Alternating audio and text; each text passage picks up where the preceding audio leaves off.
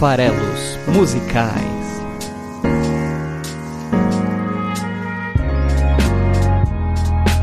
Fala aí, você que gosta de música! Estamos aqui para mais uma semana de Farelos Musicais, o seu podcast de interpretação de letras de canções aqui no site esfarelado.com.br. Para falar a verdade, a gente está aqui no Esfarelado, no site, mas a gente também está no canal do Esfarelado no YouTube, barra Esfarelado. A gente também está no Spotify, é só procurar por Farelos Musicais aí no Spotify, segue o programa por aí. Toda quinta-feira tem episódio novo. Bom, quem acompanha aqui o programa toda semana, ou pelo menos acompanhou o programa da semana passada, ouviu o episódio com a canção Dance Yourself Clean do LCD Sound System, pedido aí de um ouvinte, o Luiz Henrique, que inclusive ouviu o episódio passado dedicado a ele aí, né, em recomendação dele. É, ouviu, deixou comentário, compartilhou o episódio. É isso aí, gente. Quem quiser ter um, um episódio aí encomendado dos Falelas Musicais, é só entrar em contato aí, pelo deixando um comentário no, no episódio, ou então mandando mensagem lá no Twitter, arroba o esfarelado, ou então para mim por e-mail, paulo@esfarelado.com.br, né? Aqui o Paulo Farelos, que sou eu, vai analisar a sua indicação e eventualmente vai ter um episódio aí do Farelos Musicais com a sua sugestão de episódio, com a sua sugestão de tema. Inclusive eu tenho alguns, algumas sugestões ainda para pagar, espero pagar em breve. O episódio passado, para quem ouviu, para quem acompanha, acabou ficando é, um tanto extenso, né? Assim, mais de uma hora, uma hora e 18 minutos e 15 segundos para ser mais preciso, é muita coisa. É um episódio longo. Não é o nosso recorde, o nosso recorde é o episódio 38, o episódio que a gente fez em homenagem ao Angra, a, na ocasião do falecimento do André Matos. Esse episódio eu gravei junto com o meu amigo e editor, o Cleves, o Cleverton Linhares, e ele ficou com 1 hora e 24 minutos cravadinhos, né? E a gente falou de duas canções. Falou de Time, eu falei, e o, o Cleves trouxe Carolina 4. E a gente teve um episódio aí um pouco longo. O pódio aí dos episódios mais longos dos farelos musicais, fazendo aqui um pouco de, de retrospectiva, né? Coube ao episódio 48, que também tinha duas canções, no caso do Sonic Youth. É, a gente falou de Youth Against Fascism e Diamond Sea, que sozinha já tem 10 minutos, então é meio roubada, né, esse episódio aí. Mas ele passou de uma hora com sobras, né? Ele tem uma hora, 8 minutos, 51 segundos. Esse aí seria o nosso pódio de episódios mais longos. Então o episódio da semana passada ficou em segundo lugar, né? Outros três episódios aí na história dos Falelas Musicais também passaram essa marca de uma hora. O episódio 64, de Avantasia, também foi gravado com o nosso amigo Cleves. Olha aí, hein? Depois ele reclama, quando eu mando para ele editar programas longos, ele fala, é, vai me dar trabalho, é muita coisa, não sei o que. Mas veja bem, né? Se eu convido ele para participar, fica maior ainda. E aí ele não reclama. Então tem uma curiosidade. Eu acho que quando eu quiser falar muito sobre algum artista, tiver muito material, eu vou chamar o Cleves para gravar junto. Pelo menos ele não vai reclamar. Então teve o episódio 64. Tivemos o episódio 50, o primeiro episódio da série que trata da obra de Leonard Cohen, que a gente encerrou agora no episódio 90. Então o episódio 50 trazia Suzanne e teve uma hora, 2 minutos, 58 segundos, um pouco mais de uma hora.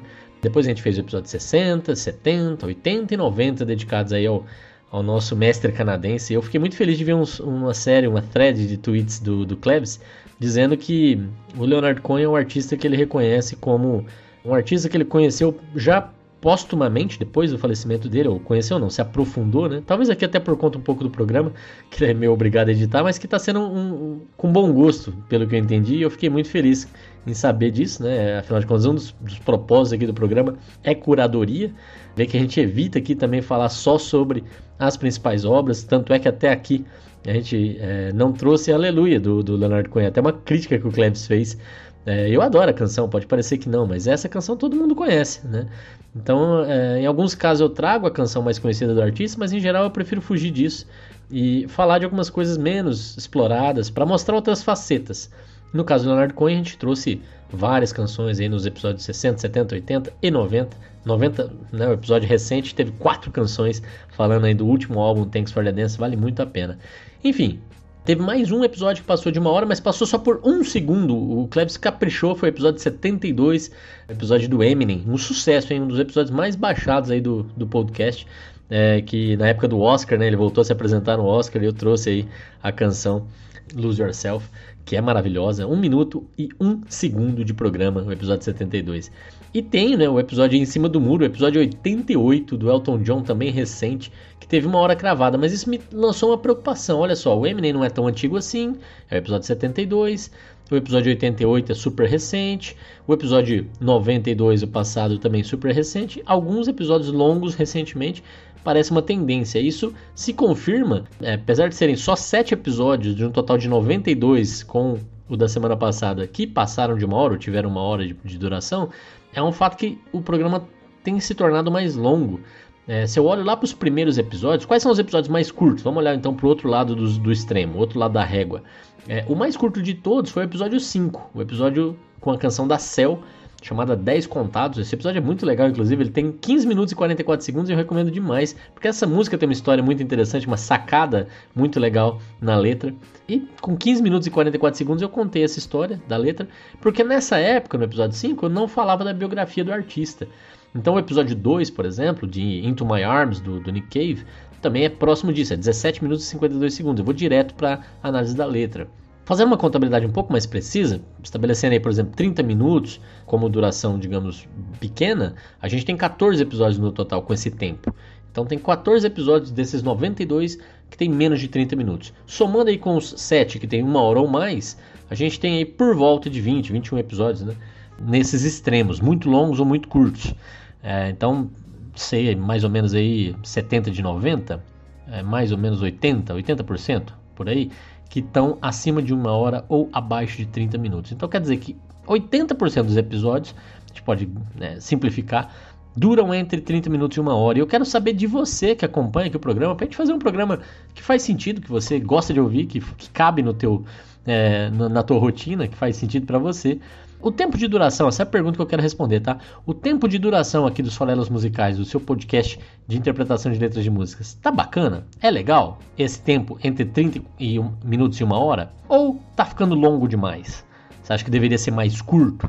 Dos mesmos canais que eu citei antes, meu Twitter, arroba o esfarelado, ou o e-mail, paulo, arroba, esfarelado.com.br, por favor, conte-me se você acha que o programa tá num tempo legal ou se você acha que o programa deveria ser mais curto. Bom, depois dessa longa introdução, deixa eu, já tornou o programa longo, já vou me desculpar desde já por isso, né? Vamos falar um pouquinho da escolha de hoje. A escolha de hoje é Zeca Baleiro. Já foi Zeca Baleiro lá no episódio 49, em que eu tratei de uma canção super conhecida do Zeca Baleiro, que é Heavy Metal do Senhor, e eu acho que vale a pena também ver lá o, o, as, as sacadas que esse episódio traz. E também falamos de Brigitte Bardot, lá do álbum Líricas, que talvez é meu álbum favorito do Zé Cabaleiro, um cantor que eu gosto muito, um letrista que eu gosto muito, que acompanho. Então tem o episódio 49 para quem quer saber mais sobre o Zé Cabaleiro, inclusive sobre a biografia do Zé Cabaleiro, confere lá o episódio 49. Mas a escolha do Zé Cabaleiro para o episódio de hoje não é por conta das incessantes lives que o Maranhense tem feito aí nesse período de pandemia. É, quem gosta tá, tá sendo brindado aí por uma série de apresentações ao vivo do Zeca, mas sim pelo lançamento de um álbum, o mais recente álbum dele lançado agora no dia 10 de julho, chamado Canções da Leimar, em que ele gravou composições de artistas contemporâneos portugueses. Então, um álbum bem legal. Estou ainda conhecendo, não trouxe hoje para analisar uma letra deste álbum, né? uma coisa que estou estudando. Eu fiquei zangado, inclusive, que ele não gravou nada da Carminho, que é a minha artista portuguesa contemporânea favorita. Inclusive, eu já fiz episódio sobre ela lá. Se quiser saber mais, ela é maravilhosa, é incrível. É, assistir ao vivo é, um, é um, uma coisa assim que eu acho que todo mundo merece ter essa experiência, porque é maravilhoso. Eu falei da música Estrela, que é do álbum mais recente da Carminho, lá no episódio 29. Mas o álbum todo vale a pena conhecer, não, não só a canção, mas ouça o meu episódio lá. Então ele não gravou nada da Carminho, ele não gravou nada do Antônio Zambujo, que é outro cantor que eu também vi ao vivo recentemente, português, que eu gosto bastante. É... Mas em compensação, ele, ele, lógico, ele até falou que o grande desafio do álbum foi fazer o repertório. Ele tem acompanhado, ele gosta muito do cancioneiro português moderno, contemporâneo, e, e fazer a seleção do que gravar já foi um grande desafio, segundo o Zé Cabaleiro. Então ele gravou é, o parceiro já de outros duetos que ele teve durante a carreira, composições juntas com o Sérgio Godinho. Inclusive, é do Sérgio Godinho a canção que se transformou em single e clipe lançado em janeiro desse ano, a canção Às vezes o Amor. Então a música de trabalho já é dessa parceria com o Sérgio Godinho. Mas ele também gravou Pedro Abrunhosa, Zeca Afonso, João Gil e João Monge, Rui Veloso, enfim, vários artistas contemporâneos aí portugueses. É legal também ver a capa do álbum. Vai lá no, no Spotify, por exemplo, além de ter o Farelas Musicais para você seguir, tem também o álbum novo do Zé Cabaleiro. Procura lá por Zé Cabaleiro ou então diretamente por Canções da Leimar. A capa do álbum é muito bonita, do, do artista plástico Elifas Andreato, simulando ali né, um azulejo português. Apesar de ser uma ideia, digamos, uma ideia óbvia, né, ela, ela ficou muito bem executada, muito bonita, vale a pena. Enfim, esse é o motivo, falar do lançamento do álbum novo do Zé Cabaleiro, mas como não, eu, eu, eu vou falar aqui algum. Não vou repetir a biografia do Zeca, é, eu vou atualizar, evidentemente, lançou álbum novo e tudo mais, mas pergunto: se esse episódio o artista escolhido é o Zé Cabaleiro, você vai passar direto para análise da letra? Não eu vou fazer a, a parte da biografia, porque eu vou aproveitar para falar da Selmar. É, Selmar é essa artista que está aí na capa do episódio de hoje. Se você não conhece, o primeiro álbum da Selmar, que foi lançado ali em 99, 2000, ele se chama Dindinha e ele foi produzido pelo Zé Cabaleiro, que de certa forma lançou a Selmar nacionalmente. Ele, ele é um grande incentivador aí do, do, de que as pessoas reconhecessem a voz incrível, o talento da Selmar. É, então ele produziu, ela gravou quatro canções dele nesse álbum, inclusive Dindinha, que é a música que batiza o álbum. E ela gravou nesse álbum de 99, o álbum de estreia dela, a canção Boi de Axixe, que o Zé Cabaleiro também gravou no seu álbum, no seu segundo álbum, Vou Embolar. E eu vou falar então dessa canção, mas aí eu vou falar das duas versões, para dar um pouco de trabalho pro Cleves. Lembra do Cleves? É, então, ele gosta de ter um pouco de trabalho aqui para editar o programa. Então hoje, ao invés de falar de duas músicas diferentes, eu vou falar da mesma música, mas eu vou falar de duas versões diferentes da mesma música. Por que não? Né? Então, apresentar para vocês a Selmar é parte, de novo, aqui do propósito do programa, que é de fazer curadoria. Né? Então a ideia aqui é, é apresentar uma canção do Zé Cabaleiro, que foi gravada por vários artistas, mas numa outra voz, numa outra roupagem, e com isso também apresentar a Selmar, trazer a Selmar aqui para dentro da nossa FM, beleza? Então é isso aí. A gente também está lá no Instagram, procura por nome do site esfarelado.com.br e a gente também está lá no Facebook, barra esfarelado. Segue a página do Facebook nossa lá, que a gente sempre está publicando notícias relacionadas à cultura em geral, música, inclusive com clips das músicas analisadas aqui no Farelas Musicais. Então vai lá e acompanha. No Twitter, eu até falei isso no episódio passado, vou falar agora com alguma frequência aqui. Lá no arroba o esfarelado, eu tô com uma ideia nova que eu tô. É, não é exatamente diário, mas eu tô publicando ali a hashtag versus do dia. Tem um pouco das coisas que eu tô ouvindo, as coisas que estão chamando a minha atenção em termos de letra. Eu publico lá a letra com a hashtag versus do dia. Então acompanha a gente lá no arroba o esfarelado, lá no Twitter, tá bom? Então vamos lá. Falando um pouquinho da Selmar. Selmar Coelho é uma artista mineira, vem de uma família ligada à música. O pai dela, o Clélio, é violonista e cantor profissional. Ela, portanto, aprende desde cedo, muito ligada à música desde cedo, aprende desde cedo a tocar violão, a cantar. Aos 16 anos ela ganha o prêmio de melhor intérprete lá no festival da cidade natal dela em Minas. Aos 18 anos muda-se para Belo Horizonte para estudar violão clássico, canto e a carreira segue. Em 95 ela se muda para São Paulo, onde ela vai estruturar realmente a, a carreira de cantora, né, de intérprete. Como eu falei, tem a presença aí do Zé Cabaleiro, que de certa forma descobre a quer lançar para que ela tenha é, mais projeção. Isso se dá até tardiamente na carreira dela, né? Então ela está completando, se o primeiro álbum é de 99, 2000, então ela está completando por volta de 20 anos de carreira fonográfica, né? Então desde o lançamento do primeiro álbum. Mas ela é de 69, então ela também no ano passado completou 50 anos de vida. Então é o primeiro álbum dela lançado quando ela já tinha 30 anos, então é uma carreira um pouco tardia, né, para os padrões brasileiros. Talvez aí por ela fugir dos, dos padrões estéticos tradicionais, mas é, a canção dela, a voz dela, é, são, são assim realmente muito, muito interessantes, poderosos e vale muito a pena conhecer. Então fica aqui a minha recomendação para que a Selmar tenha também o seu reconhecimento aí pela nossa comunidade dos farelas musicais. No ano 2000, ela lançou então esse primeiro álbum, Dindinha, produzido por Zé Cabaleiro e por Tata Fernandes.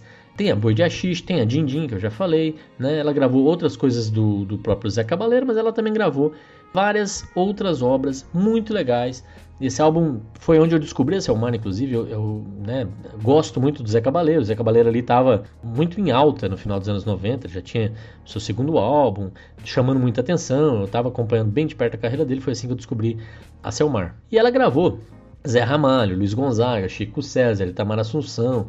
Mostrou-se ali uma intérprete já delicada, de voz bem postada, fez alguns regates. É, a escolha do repertório é, é, é, bem interessante. Tem, por exemplo, o resgate de Maldito Costume, que é um samba dos anos 30. Ela trouxe, além do Boi de Axixe, que também ali brinca com essa história do Bumba Meu Boi, lá do Maranhão, ela traz outra música relacionada ao São João, que é Olha para o Céu, do próprio Luiz Gonzaga e do Zé Fernandes.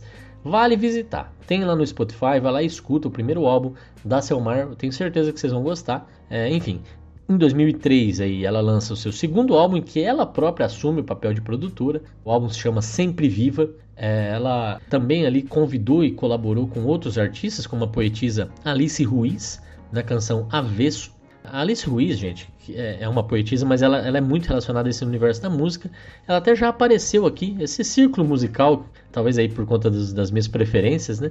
É muito fechado, é muito próximo ali, todo mundo se conhece, todo mundo colabora. Então, Alice Ruiz já até apareceu aqui, como eu falei no programa anterior, o programa 69, em que eu falei de duas das canções mais famosas do Arnaldo Antunes, Socorro, que talvez seja a mais famosa, e Atenção, que são canções super famosas cuja letra e o Arnaldo é conhecido por, pelo lado poeta, não são do Arnaldo, são da Alice Ruiz.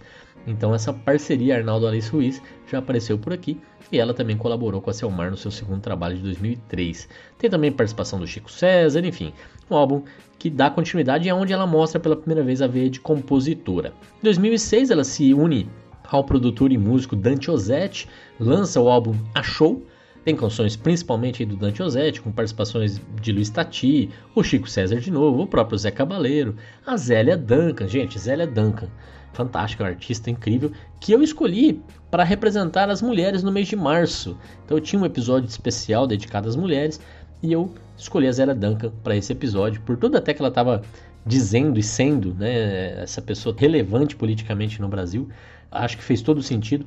E tanto fez sentido que eu escolhi a canção Sentidos, da Zélia Duncan, para o episódio 75, que eu realmente recomendo. É um episódio, para mim, especial, vale a pena conhecer. O Dante Ozzetti, produtor, arranjador aí do álbum, do terceiro álbum da Selmar, ele também produziu o primeiro álbum da Tamires Tanus, a minha amiga cantora sul-mato-grossense, que é a intérprete da canção Canto para Aldebaran, do Dante Ozzetti, que a gente interpretou aqui, a gente analisou a letra dessa música, um episódio também que eu gosto bastante, o episódio 39 do programa. Vocês já repararam que eu gosto de todos os programas? É incrível, né? Eu faço isso aqui realmente com muito prazer, com muito carinho, por isso que eu gosto dos programas e recomendo que vale a pena ouvir essas referências que eu passo aqui. Tem até um caso, inclusive, que eu tô, tô relacionando né, a Selmar com a, com a Tamires através do produtor, do Dante Ozzetti. Mas tem uma outra história que eu poderia contar, que é um caos. Inclusive, vale a pena falar causa nesse, nesse caso, porque a Tamires tinha gravado seu primeiro álbum, estava divulgando, e uma das formas de divulgar foi se apresentando no, no programa do Rolando Boldrin, que passa na TV Cultura, já passou em várias emissoras diferentes do Brasil, é sempre o mesmo formato, ele recebe convidados, conta caos, por isso que eu falei que caos é uma boa forma de se referir a ele, e, e daí a gente é, foi convidado lá para assistir a gravação do programa. E nesse dia que a Tamires foi no programa do Rolando, quem também estava lá era Selmar, lançando ali, trabalhando o seu, o seu álbum Silencia, de 2014. Eu vou chegar nele já. Antes desse álbum, ela teve em 2009 o álbum Meu Nome, foi produzido pelo holandês Ben Mendes, inclusive é um período em que ela vai morar na Holanda, faz diversos shows pela Europa, pela Ásia, em geral acompanhada do pianista de jazz, o Mike Del Ferro, que essas turnês todas renderam um álbum não lançado no Brasil chamado Live in Amsterdam, de 2010. Como eu falei já, em 2014 ela estava com o álbum Silencia, em 2018 lançou Viola Perfumosa, em parceria com a dupla Louis Colimbra e Paulo Freire, que é um passeio pelo repertório da saudosa Inesita Barroso. Tudo isso tem no Spotify, exceto o álbum ao vivo que eu já falei que não tem no Brasil, né? Em 2019, ela lançou aí, em comemoração talvez aos seus 50 anos de vida e 20 anos de carreira fonográfica, o álbum Espiral, sétimo álbum, mais recente álbum dela, lançado no ano, no ano passado, em 2019. Tem novas parcerias, evidentemente, né? Gente nova participando das composições, fazendo dueto. Ela gravou, por exemplo, com a cantora Josiara, uma versão de Espiral de Ilusão do rapper Criolo. Criolo, inclusive, já passou por aqui no episódio só para variar, que eu gosto muito, de, é, é, eu acho realmente incrível a letra dessa música, que brinca com a turma da Mônica, falando aí da periferia, chamada Linha de Frente, é um samba que ele fez né, assim, no primeiro álbum dele, é a única música que tem esse formato de samba. Como até já brinquei aqui, né, até já passou rap por aqui, mas o Criolo merecia um rap, eu acabei trazendo um samba do Criolo doido. E esse, do Criolo, tô forçando a barra aqui para falar, né, afinal de contas não é tão forçado, porque ela gravou a música dele, mas porque merece dar um, um destaque para o fato de que também durante a pandemia, ali em maio, no comecinho de maio, Criolo se uniu ao Milton Nascimento, eles lançaram juntos uma parceria inusitada, né? Eles lançaram juntos um EP chamado Existe Amor. Inclusive, isso é uma brincadeira com o nome de uma das músicas que está no EP que eles regravaram, que é uma das músicas mais conhecidas aí do Criolo, que é Não Existe Amor em SP, né? em São Paulo. E aí, nesse momento de pandemia, nesse momento de união, se, se reuniram para revisitar essa canção com uma outra conotação, Existe Amor. Eu acho que já está até merecendo uma nova regravação na versão original, né? Enfim, esse aí é um pouco o, o, recap da carreira da Selmar. Vamos falar então um pouquinho da música, Boi de Axixe. Vamos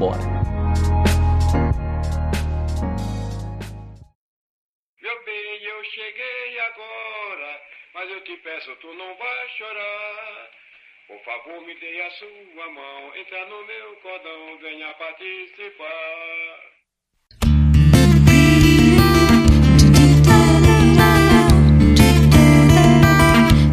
Antes de falar da canção, eu tenho que falar que ela bebe, ela se alimenta do regionalismo. Né? O Baleiro, o Zé Cabaleiro, compositor da música, ele é maranhense.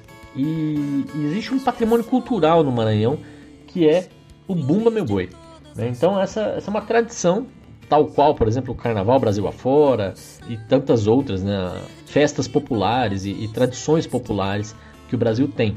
Né? Brasil continental como é. Claramente variações de, de, de temas e resgates de temas, então está associado aí ao período do São João, mas é uma, uma tradição muito própria do Maranhão e que reúne enredo, a história, música e dança, e tem aí elementos que, que são trazidos para esse Bumba Meu Boi de diferentes fontes. Né? Tem, tem coisas que vieram dos colonizadores europeus, como a própria história. Os ritmos tendem muito ali a, a, as coisas vindas da, das origens africanas, dos escravos.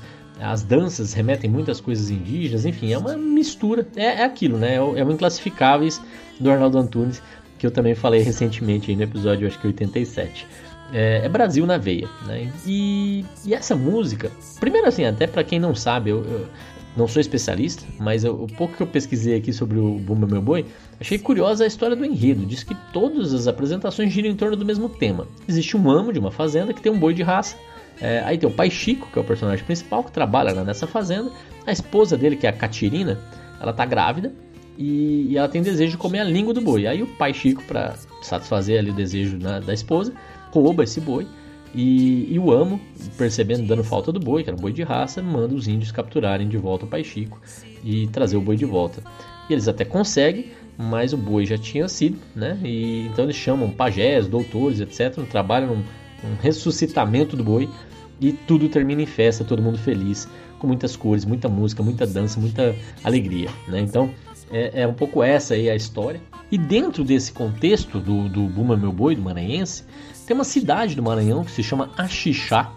E aí tem um bloco lá que é super tradicional no Bumeu Meu Boi. Tem é, uma orquestra, um bloco orquestrado, né? traz o seu próprio, a sua própria versão do, do Bumeu Meu Boi, que é o, é, o boi de Axixá. E aí, fazendo uma brincadeira com o boi de Axixá, o baleiro batiza a canção de boi de Axixe. E Axixe é uma droga derivada do cânhamo ali, que tem efeito relaxante, libertador, né? E, então é o boi de axixe. Então a música vai falar um pouco sobre essa ideia de libertação, de, de, de, de liberdade, talvez, mas muito mais do que isso, ela está falando realmente sobre o boi de axixá, sobre a cultura popular maranhense, sobre cultura em geral, sobre alegorias. É, então a canção vai falar sobre justamente como a gente pode criar, como a gente pode deixar os nossos traços, as nossas experiências em forma de tradições, em forma de tradições é, populares. E isso, é, inclusive, eu já até falei um pouco quando eu estava falando sobre o outro episódio do Zé Cabaleiro. Né? É, um, é um tema recorrente na, no cancioneiro dele, a questão da, da, da, cultura popular. Vou Embolar, que é o nome do, do segundo álbum dele, já, o próprio nome já traz um pouco essa ideia de, de resgate do regionalismo das culturas nordestinas, nortistas brasileiras. E e é neste álbum que essa música foi gravada por ele. E ela teve um boom. É uma coisa impressionante essa música. Porque a Selmar, que é a personagem aqui de hoje, gravou no álbum dela de estreia, que também é de 99. A cantora Simone, né, também super conhecida nacionalmente, no seu álbum do ano 2000 chamado Fica Comigo Essa Noite, também gravou essa canção. E a Miriam Maria, uma outra cantora, no seu álbum também de estreia do ano 2000, que se chama Rosa Fervida em Mel, gravou também Boi de Axixe. E ela ainda foi gravada por algumas outras artistas e outras bandas. Então, a música do Zé Cabaleiro que realmente chamou atenção e foi regravada com louvor, principalmente ali no final dos anos 90. É, e como a meta nossa é sempre deixar o Klebs louco, bora misturar um pouquinho dessas versões para vocês perceberem aqui o quanto que a mesma canção pode ter arranjos bem diferentes, todos eles valorizando o aspecto de um lado, às vezes o mais lírico, mais intimista, como é a própria versão da Selmar, por outro, tentando ser mais uma homenagem à tradição, como é a versão do Zé Cabaleiro, ou então simplesmente aproveitando mesmo o ritmo, é, né, como é a versão da Simone, ou então uma, uma é, roupagem ali mais intimista também, mas ao mesmo tempo tendo um outro olhar para a canção, uma coisa mais bolero, no caso da versão da Miriam Maria. Ela tem alguns elementos meio exóticos ali para a proposta da canção. Então é muito interessante como a música se propõe a, a, a na verdade, ser interpretada, né? como toda obra cultural. É, é, é isso que é bonito na, na arte. É uma forma de expressão e as formas de expressão independem até do próprio autor. Né? Então, quando elas são reinterpretadas, quando elas são revistas. Vamos lá, então, vamos falar da canção. É Boi de Axixe. Gente, os primeiros versos da música vão estabelecer o, o cenário inicial. Ele vai falar muito sobre natureza. Então essa música vai falar sobre a natureza em geral. Só que ela não está falando só do ponto de vista de natureza, ela está sempre falando do ponto de vista metafórico, do ponto de vista alegórico. O que é alegoria? Alegoria, é, inclusive, é super falado, por exemplo, para outra expressão cultural que é o carnaval, é, que são os carros alegóricos. Né? O que, eles querem dizer com isso? Alegoria é a mistura, é uma forma, na verdade, de expressar ou de interpretar algo e representar algo, né? representar pensamentos, representar ideias de uma forma figurada. Então, quando você tem um carro alegórico, ele ali é, é, ele, ele, é uma interpretação de uma parte da letra da música. Então é super rico, porque ele está trazendo elementos visuais para ilustrar, é, para ajudar a contar a história. E aqui no Boi de Axixe, ele está falando de uma tradição cultural. Essa música se presta a ser uma homenagem a essa tradição cultural. Então ele vai falar sobre cor, ele vai falar sobre é, vida, ele vai falar sobre natureza. Então ele está falando sobre esses elementos, mas ele vai trazer ideias que não são exatamente o que parecem, ou, ou vão tentar trazer outras ideias juntos, e a gente vai tentar explorar isso aqui um pouco. Mas, mais importante do que isso, eu vou falar muito sobre o primeiro trecho da música, porque essa, essa parte, esse, Cleves, isso aqui é pra você. Essa primeira parte da música, eu vou querer ouvir as quatro versões que eu citei antes, só para vocês perceberem as diferenças entre elas, tá? Então, os primeiros versos dizem: Quando piso em flores, flores de todas as cores, vermelho sangue, verde oliva, azul, colonial ou celestial, vai depender. Me dá vontade de voar sobre o planeta, sem ter medo da careta, na cara do temporal. Esse é o trecho inicial, tá? Esse é o trecho inicial. Então, quando piso em flores, flores de todas as cores. Imagina só, uma pessoa andando pela natureza, para estar tá pisando em flores, e ele percebe que essas flores são de várias cores. Então a natureza se apresenta de, de diversas formas.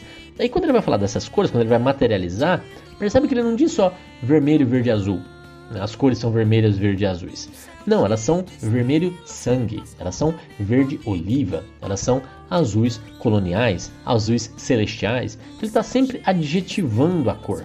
E adjetivando com o quê? Com sangue, com oliveiras, com, com celestiais ou com coloniais, que vão remeter a outras ideias. Então você está fazendo nessa adjetivação da cor já trazer esse elemento que é cultural, que é a forma que a gente interpreta, que é a forma que a gente é, é traça é, outros significados para um significado existente. Então, vermelho é sangue, vermelho que lembra sangue, sangue que lembra vida, né?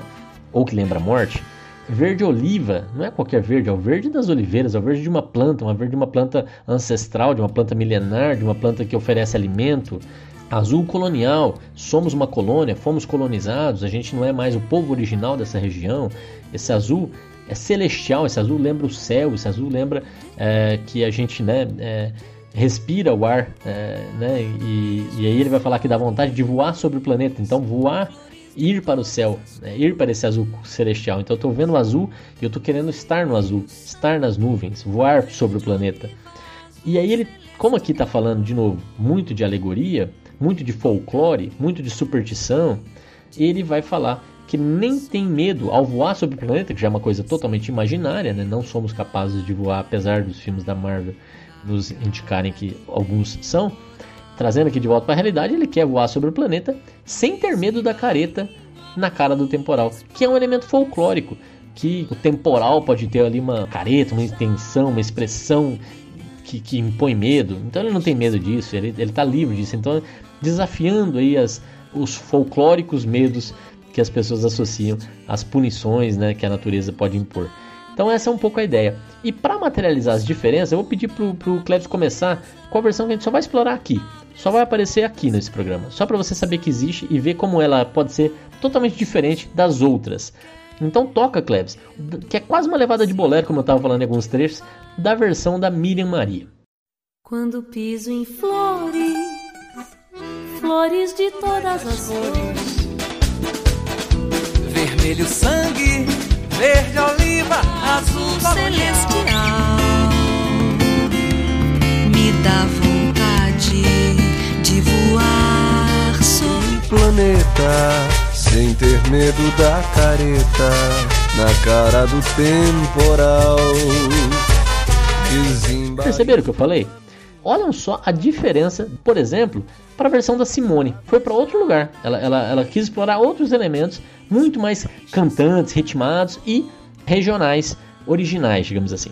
Agora, a versão que a gente realmente vai explorar hoje, perceba como aqui ela está abrindo mão tanto dessa vertente estrangeirista da Miriam Maria, quanto da vertente extremamente regionalista da, da Simone, ela está dando uma roupagem muito mais intimista, muito mais MPB para a música. E funciona super bem. Perceberam só como a mesma letra pode ser interpretada, arranjada, experimentada de forma tão diferente? Na versão do Zé Cabaleiro, além de ter uma outra roupagem também, e aí sim, muito mais na ideia da toada do Bumba Meu Boi, ela fica muito evidente que essa música é uma homenagem à tradição. Por quê? Porque como que você faz uma homenagem bem feita, digamos assim? Como é que você planeja para fazer uma homenagem? Nesse caso, Zé Cabaleiro, para fazer essa homenagem, ele resgatou um trecho de uma toada de Bumba Meu Boi e inseriu no começo da canção, dizendo assim: Olha só, isso aqui é um pouco da tradição que eu estou trazendo de volta. E essa, esse trecho, que só existe na versão dele, vai dizer: Meu bem, eu cheguei agora, mas eu te peço, tu não vá chorar. Por favor, me dê a sua mão, entra no meu cordão, venha participar.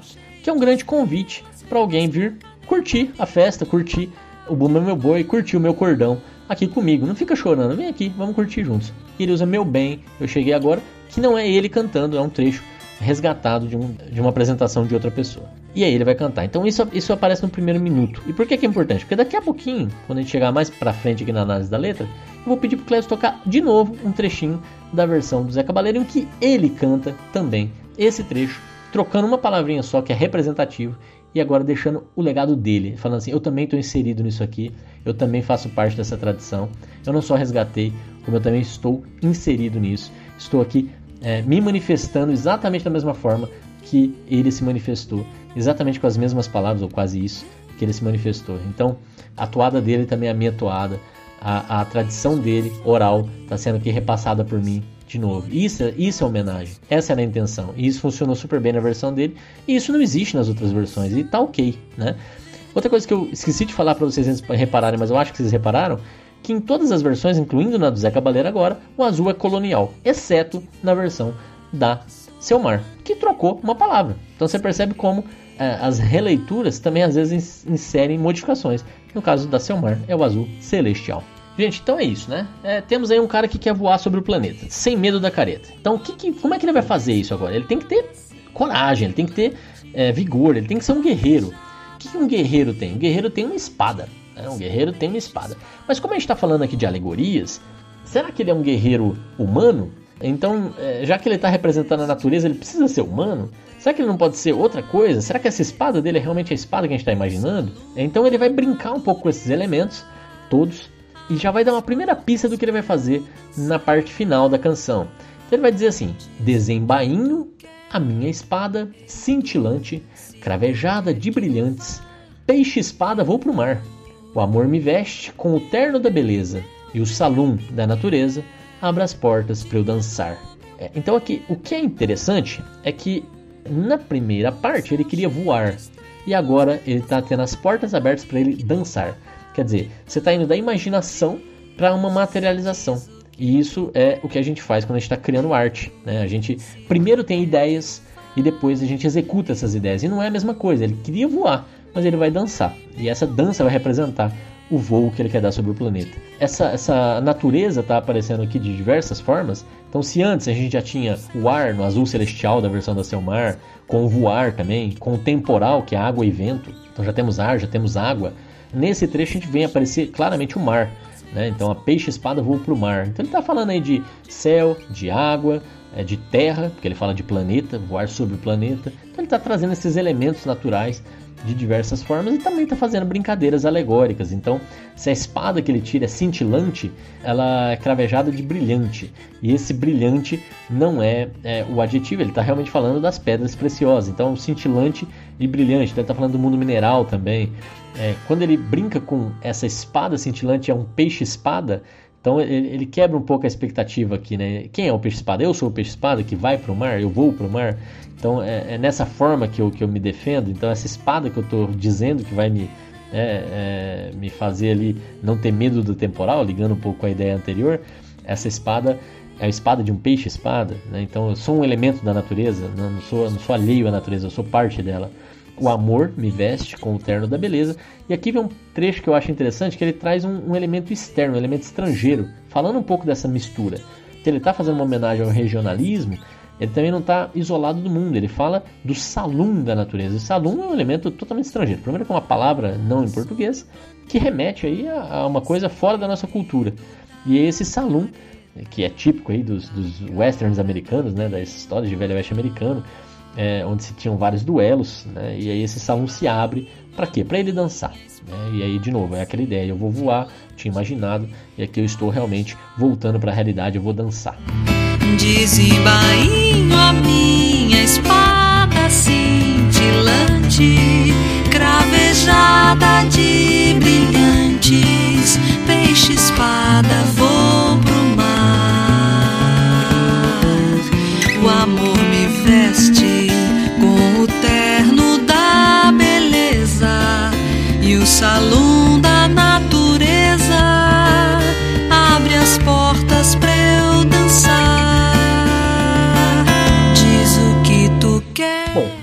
Agora, na parte final da canção, o que, que vai aparecer? primeira parte é com muita sonoridade, ela vai trazer a ideia de que ela está entregue, o eu lírico está entregue aos desejos da outra pessoa. Né? Então ela está totalmente entregue. Então ao invés de falar eu estou entregue aos seus desejos, ela vai dizer diz o que tu quer que eu dou. Se tu quer que eu vá, eu vou. Olha como é muito mais sonoro do que dizer o que eu tinha dito, né? Diz o que tu quer que eu dou. Se tu quer que eu vá, eu vou. É, então usa muito o, que, que, o, o vavô, do, do, é, é, diz, dou, quer, é, vá, vou. Né? Então é, é, todas as, todos esses elementos é, repetitivos aqui em termos de, de sonoridade, essas aliterações, soam bem, são gostosas de cantar, são gostosas de ouvir e tentam passar essa ideia. Mas em seguida ele vai ter uma brincadeira para variar, né?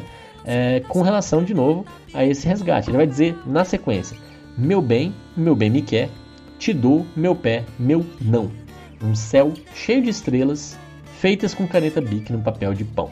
E, e essa é, esse é o encerramento da canção. É, olha só que interessante, né? Meu bem claramente aí resgatando, inclusive a primeira frase da, da toada que ele trouxe, o Zé Cabaleiro trouxe na versão dele, e aí ele fala em seguida meu bem me quer, que de novo elementos folclóricos, né? então bem me quer é aquela planta, aquela flor que parece uma margarida, talvez seja um tipo de margarida, não sou especialista, mas que você vai arrancando as pétalas, as pétalas e dizendo bem me quer, mal me quer, bem me quer, mal me quer. E aí, se você sobrar com bem me quer no final, a pessoa que você está pensando te quer bem, quer você, né? E se terminar no mal me quer, é o contrário. E aí ele está brincando de novo com folclore, trazendo um elemento folclórico aqui.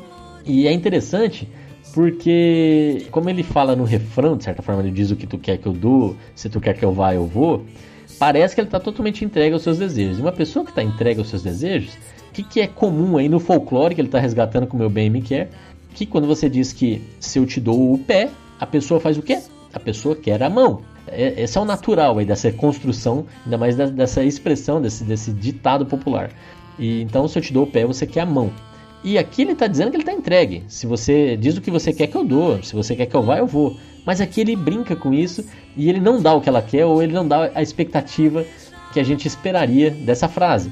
E ele diz: Se eu te dou meu pé, meu não, e não minha mão, é, que seria o natural. Rimaria, mas ele fez a opção do meu não. Não, não senhora, não vai ter minha mão não, meu não.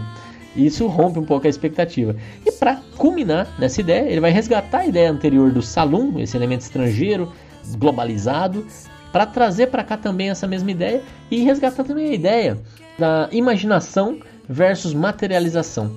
Então ele vai falar aqui que que, que ele vai dar para ela, o que, que ele vai dar efetivamente. Um céu cheio de estrelas. Nossa, que poético, que bonito. É, aqui o amor romântico sendo expressado de todas as formas. Eu vou te dar o céu, o céu estrelado, né? Parece aí é, aquele, aquele amor utópico até, né? Só que em seguida ele quebra de novo a expectativa, traz de volta para a realidade, mas ao mesmo tempo está materializando essas ideias. Ele está dizendo: esse céu cheio de estrelas, feitas com caneta Bic, o elemento estrangeiro, né? caneta Bic, industrializado, multinacional, né? feitas com caneta Bic num papel de pão, ou seja, da forma mais pobre possível, da forma mais simplória possível. Então ele vai desenhar esse céu de estrelas num papel de pão com uma caneta Bic e vai te entregar. E isso tem menos valor? Isso tem menos né, é, é, impacto? Só porque ele está imaginando o que ele gostaria de te dar de uma forma simplória? Então fica aqui a brincadeira do, do Zé Cabaleiro. Eu acho bem legal esse, esse final da canção que quebra expectativas, ao mesmo tempo amarra bem com o que a gente viu antes. É, então toda essa questão da materialização das ideias, né, materialização das ideias relacionadas à natureza, feitas dessa forma. Então, na canção da Selmar, ela vai encerrar esse trecho com mais aí 30 segundos de canção. Vou pedir pro Klebs terminar, deixar ela tocar até esse trecho e voltar aqui pra gente fazer mais uma última análise e encerrar o episódio de. Diz o que tu quer, eu dou. Se tu quer que eu vá, eu vou.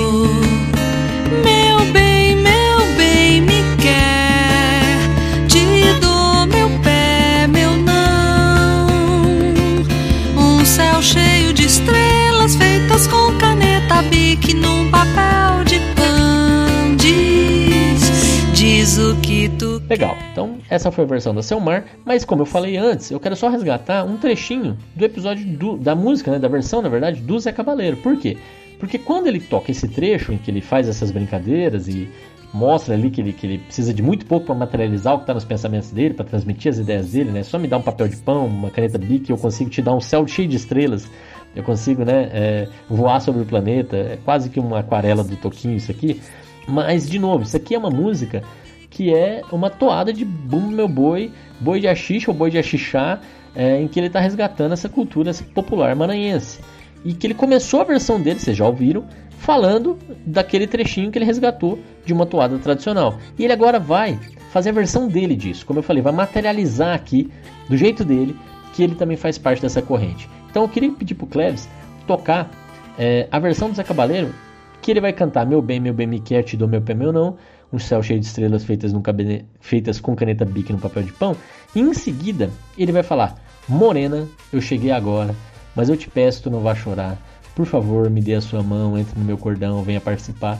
Que é só uma releitura, é, trocando a palavra meu bem pela palavra morena. Morena, que é a musa inspiradora do Zé Cabaleiro. Em várias canções ele usa a palavra morena Pra dizer justamente minha companheira, meu amor, meu baby do, do, do, do, Ele até fala, eu vi ele falando isso no show uma vez, que morena pra ele é igual ao baby pro americano, que volta e meia nas canções você ouve baby, isso, baby, aquilo. Que é isso, né? É a musa, é a pessoa, é a companheira, é, é né? A O, né? Evidentemente, mas enfim. Vamos ouvir aqui, vai lá, volta aqui que a gente encerra o episódio. Diz o que tu quer, que eu dou. Se tu quer que eu vá, eu vou. Meu bem, meu bem, me quer. Te dou meu pé, meu não. Um céu cheio de estrelas feitas com caneta bique num papel de pão. Meu bem, meu bem, me quer. Te dou meu pé, meu céu cheio de estrelas feitas com caneta bique num papel de pão. Morena, eu cheguei agora, mas eu te peço, não vai chorar. Por favor, me dê a sua mão entre o meu e a partida. Desembainha. Então é isso, gente. Aqui vamos encerrar o episódio de hoje aí com Boi de Achixe em quatro versões. A gente nunca tinha feito isso aqui antes, né? Pegar a mesma música e ficar explorando de versões diferentes da mesma canção. É, espero que vocês tenham gostado. Se gostaram, deixe o seu comentário aqui. Compartilhem o episódio com seus amigos que também gostam de música. Compartilhem é, as postagens do Esfarelado divulgando nas redes sociais é, o programa para que mais gente venha conhecer, venha conhecer e venha fortalecer a comunidade Farelas Musicais. Um grande abraço, a gente se vê na semana que vem. meu pé, meu não. Um céu cheio de estrelas feitas com caneta bique num papel de pão. Meu bem, meu bem, me quer. Te dou meu pé, meu não. Um céu cheio de estrelas feitas com caneta bique num papel de pão.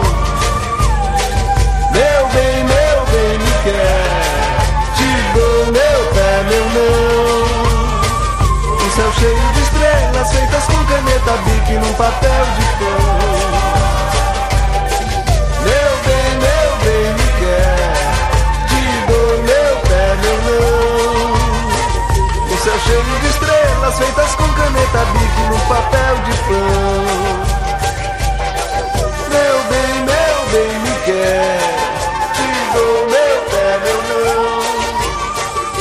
Céu cheio de estrelas feitas com caneta bique num papel de pão. Meu bem, meu bem, me quer. Te dou meu pé, meu não. Um céu cheio de estrelas feitas com caneta bique num papel de pão.